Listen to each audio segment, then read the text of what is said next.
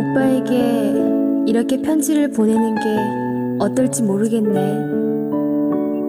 그렇지만 오빠, 내 인생도 오빠를 만나서 무엇하고도 비교할 수 없을 만큼 아름다운 것이 됐다는 얘기를 하고 싶어.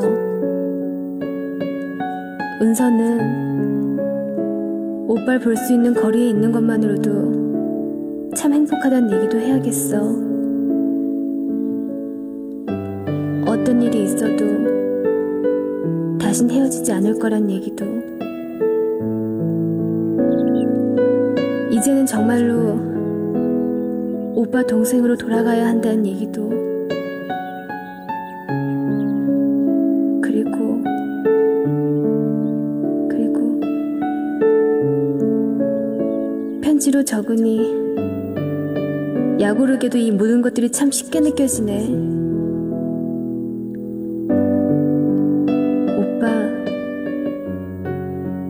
사랑해요. 같은 이름, 다른 의미로.